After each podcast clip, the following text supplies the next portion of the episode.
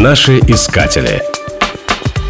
В 70-х годах на экраны кинотеатров вышел фантастический фильм «Земля Санникова». Картина посвящена полярной экспедиции, которая отправилась на поиски мифического острова-призрака в Северном Ледовитом океане. Считалось, что эта земля фантастически богата золотом. Преодолев все препятствия, остров нашли. Он оказался почти горячим из-за дремлющего под ним вулкана. На острове была богатая растительность, животный мир, обитали люди каменного века. Фильм был снят по одноименному роману, который написал Владимир Афанасьевич Обручев. А еще Обручев является автором фантастического романа «Плутония». Речь идет о путешествии во внутреннюю полость Земли. Ученые обнаруживают там подземный мир, населенный доисторическими существами. В романе дается очень точное описание древней фауны и флоры. Здесь растут хвощи и папоротники, обитают глиптодоны и криодонты. За Плутонией последовали романы «Золотоискатели в пустыне», «Коралловый остров» и «В дебрях Центральной Азии». По названиям книг нетрудно догадаться, что основная профессия Обручева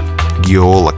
В 1886 году Владимир Афанасьевич окончил Императорский Петербургский горный институт и сразу отправился в свою первую экспедицию. Его преподаватель Игорь Васильевич Мушкетов предложил принять участие в исследовании белых пятен на карте Центральной Азии. Первая работа определила дальнейшую судьбу. Обручев прославился как исследователь Сибири и Центральной Азии. Он стал первым штатным геологом Сибири. Его всегда неудержимо влекло на восток. В конце 19 века ученый участвовал в проектировании Закаспийской и Транссибирской железных дорог. В своих экспедициях он открыл несколько хребтов в горах Наньшань, исследовал Нагорье Бэйшань. Среди его достижений — изучение сибирских месторождений золота и определение древнего темени Азии. Путешествовать по миру помогало знание нескольких иностранных языков, которым в детстве обучила мать. Множество впечатлений от неизведанных мест впоследствии легло в основу фантастических романов. Помимо научных работ он писал популярные книги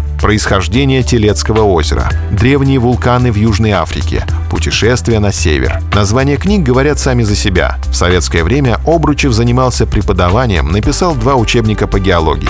Он был страстным популяризатором этой науки.